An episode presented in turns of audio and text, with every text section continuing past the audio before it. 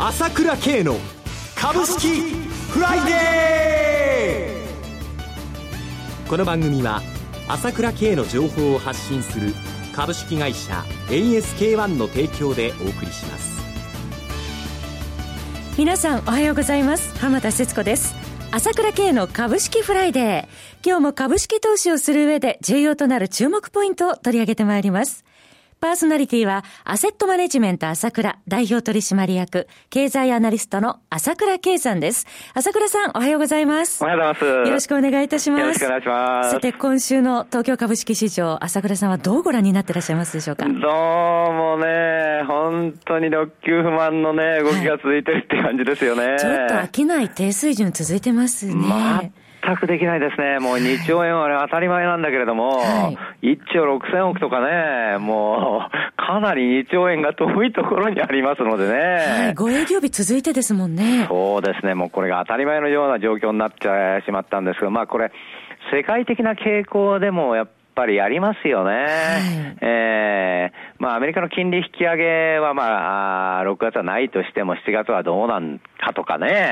はい、あとまあイギリスの国民投票ですね。これがまあどういうふうに出るのかっていうことがやはり、これ一番大きくて、今ちょっと世界の投資家が動けないという感じになっているところに、まあ、日本の方では日銀の会合も来週ありますので、余計動けないという感じですね。そうですね。まあ、9日の海外はちょっと株安で戻ってまいりましたが。そうですね。そういった中、やっぱりこう、じわじわとこの円高がね、円高基調っていうのが、あここにその根本的にあるというのが、やっぱりこの頭を押さえる一因ですよね。まあ、ユーロの方が今日もね、まあ3年ぶりの高値になっちゃって、一時ね、対ユーロでもね、円相場も相変わらずはっきりしないということで、なかなか頭が重い展開なんだけれども、しかしながら日銀の会合がありますからね、その期待がということはあるわけですよね。はい、今後の見通しについて CM を挟んで朝倉さんに詳しく伺ってまいります。朝倉慶が発信する情報は株式会社 ASK-1 にお任せ。毎朝7時にスマホで株式情報が聞けるモーニングニュース。月に2回のメール、朝倉経済レポート。そして月に一度の月間 CD では、朝倉慶が国内外の経済情勢、マーケットのトレンドを分析し、75分間とことん語ります。もちろん株式推奨銘柄情報も。キーワード ASK1 朝倉で検索を。株式会社 ASK1 は、証券取引、金銭、有価証券の予託、貸付行為は行っておりません。また、情報提供する金融商品のお取引では、相場変動などにより損失を生じる恐れがあります。それではここで ASK1 からのお知らせです。はい。ASK1 では私、朝倉慶が通勤の移動中にスマホや自宅のパソコンで聞ける朝倉慶のモーニングニュースという番組を平日の朝7時から約6分間放送してます。はい、私が分析するその日の経済指標解説とか株とか為替ですね、商品の動向、朝一番で聞けるっていうんで好評なんですよね。なんと30回分の配信でわずか1080円なんです。はい。検索サイトで朝倉系のモーニングニュースと検索していただければすぐ画面が出ますので、新規登録をしてスマホとかあパソコンの方にぜひダウンロードしてみてください。また、今回新規登録をしてくださった方には、の中からですね、抽選で10名の方に、えー、7月16日土曜日の朝倉圭さんの講演会無料プレゼントさせていただきます。えー、なお、応募期間ですが、この放送が終わりました。あと、午前10時から6月14日火曜日まで受け付けております。詳しくは、フリーダイヤル0120-222-464 0120-222-464 ASK1 までお願いします。朝倉系のモーニングニュース、ぜひ聞いてくださいね。お待ちします。ご応募お待ちしています。え、それから朝倉さん、えー、ASK1 の長谷川慎一さん、夕刊富士の株ワングランプリ出場中ですが。そうですね。相変わらずよく当ててくれるなって感じですよね。先週の銘柄も良かったし、まあ、夕刊富士の方で出した銘柄もですね、うん、まあ、今日またすごいことになりそうだし、まあ、とにかく、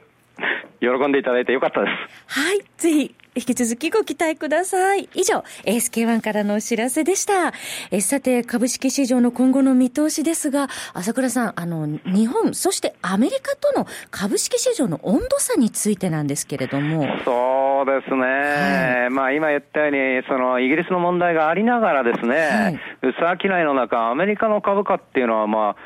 とにかくアメリカの株価の実勢、一番表しているのはやっぱり S&P ですけれども、はい、ほぼ新年でしょ過去最高値接近してますよね。そうでしょ、はい、2128が高値ですけれども、まあ、2120まで、あほとんど来ちゃってるわけですから、はい、もうあと10ポイントもないというところまで来てるわけですよ。はい、えー、えー、やっぱり基本的にアメリカのね、債券がまあやあの金利が最低になっちゃったり、日本のあれも、ドイツの国債もまず0.03%ということで、でなってしまってるんですけれども、やっぱりお金の逃げ場がないっていうところで、まあ、債券は絶対的にダメなので、はい、まあ、お金がそこまで余ってしまうんですけども、それがまあ、やはり行き場がなくなってると、現金ばかりはしょうがないという中でじりじり来てるというところはあると思いますよね。はい、圧倒的にやっぱりこのアメリカの株がじわじわ強いという、これはね、あの、もし、このイギリスの国民選挙でですね、はい、えー、これでまあ、まあ私はさすがに最最後の最後はですね、まあ離脱回避っていうバネが働くと思うんですけれども、はい、その辺のまあ、あいわゆるそういうところが取れるとね、えー、懸念が取れると、これがまた上にポッといく可能性っていうのは十分高いと思いますよね。はい、今の直近の懸念材料としては、まず6月23日のイギリスの国民投票、そう、だからその状態、この懸念がある状態でじわじわ診療を取ろうとしてるということが重要なんですね。はい。また、懸念材料、今後の懸念材料としまして、えー、かつてから言われています中国経済の行方について朝倉さん。これはやはり私は悲観的です。えー、いつどういうことがまあ起こってくるかわからないという、まあ、国際的に見ても、まあ、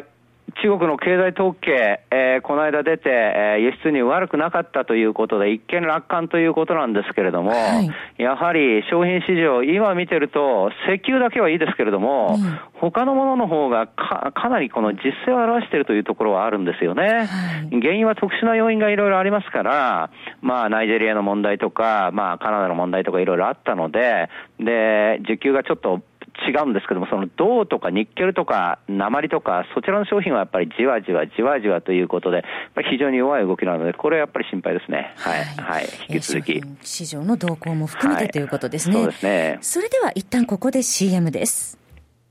プロの株式情報が欲しいなら、朝倉慶。経済予測のプロ、朝倉慶の情報は、株式会社 ASK1 が配信中。ウェブサイトはキーワード ASK1 朝倉で検索。モーニングニュース、経済レポート、月刊 CD など豊富な情報をご用意。まずは無料メールマガジンのご登録を。株式会社 ASK1 は証券取引、金銭、有価証券の予託、貸付行為は行っておりません。また、情報提供する金融商品のお取引では、相場変動などにより損失を生じる恐れがあります。さて、ここからは国内の株式市場の、えー、見通しですが、朝倉さん、今年のマーケットの傾向としましては、どのようにご覧になっていらっしゃいますか？そうですね、今年やはり年初ああいうことになりましたので、やはりどうしてもこう、どんどんどんどんいくという具合にはいかないので、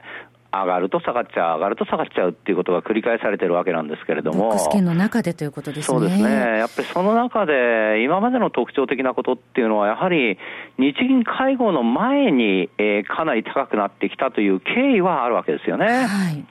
まあ、例えば、まあ、あ1月29日までどんどんどんどん上がって、あの時はまあ1万8000円近いところまで行ってたんですよね。で、マイナス金利があって、、一時的には良かったんですよ、そこでまた天井になっちゃったんですけども、3月15日もそうですね、これも1万7300円ぐらいまで行ってきたわけですよ、もうずっと上昇ですよね。はい、それから、この間、まさにその4月28日ね、連休前でしたけども、これだってね、え1万7500円台まで行ってたわけですから、それがまあ、日銀のまあゼロ回答ということで下がってしまったということなんですけども、いわば日銀の期待感で、まあそここまで薄い相場なんで、ね、余計そういうところで上がるというのはあるんですけれども、その後やっぱり下がってしまうということを繰り返してたわけなんですけれども、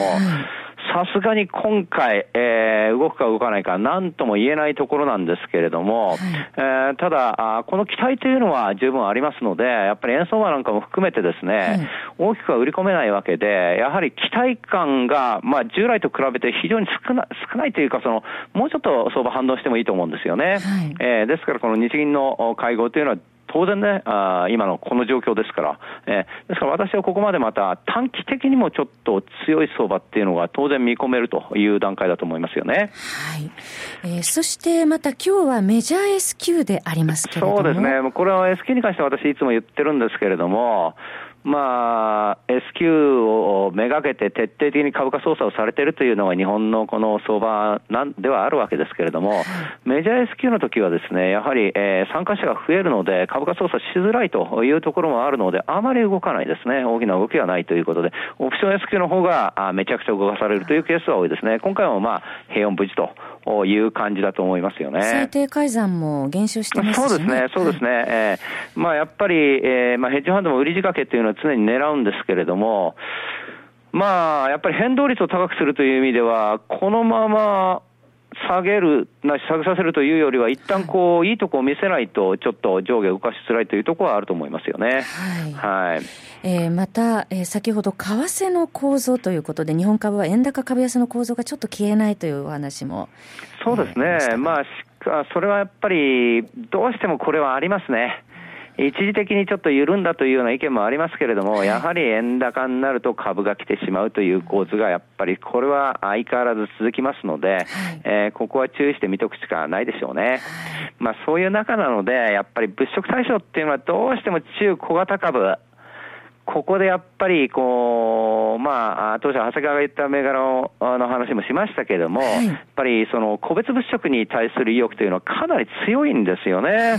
い、ですから、まあね、ジャスダックはこの5日続伸してますしね、はい、マザーズも今日の話ですと、また外国人が買ってきたという話になってますよね。6週ぶりですね。そうですね。えー、ですから、やっぱり物色欲というのは旺盛なので、やっぱり相場の流れに乗ればですね、えー、決してですね、この相場はそんな、あの、結構面白いところが非常にあるわけですよね。はい、物色対象が狭まるっていうことは、それだけ狙いやすいという部分もあるわけですから、はい、あその辺を見極めながらですね、えー、この相場に乗っていくという形にすれば、決して面白くない相場じゃないと思いますよね。引き続き中古型株物色を継続ということね。これは今年1年ずっとそういう傾向、円高っていうのが頭を押さえてますので、直近は日経平均も、まあ、あ日銀会合まではいいと思うんですけども、ないしは選挙まではいいと思いますけど、その辺は、まあ、先は難しいところもありますよね。はい、そろそろお時間が迫ってまいりました。お話は、アセットマネジメント朝倉代表取締役、経済アナリストの朝倉圭さんでした。私、朝倉圭が代表を務めます株式会社 ASK1 では、私がとことん調査して分析した経済情報や株式を紹介しています。ASK1 朝倉で検索して、ウェブサイトから無料メールマガジンを登録していただければ、様々な情報をお知らせします。日々の株式投資の有益な情報は ASK1 から受け取ってくださいね。それでは今日は週末金曜日、頑張っていきましょう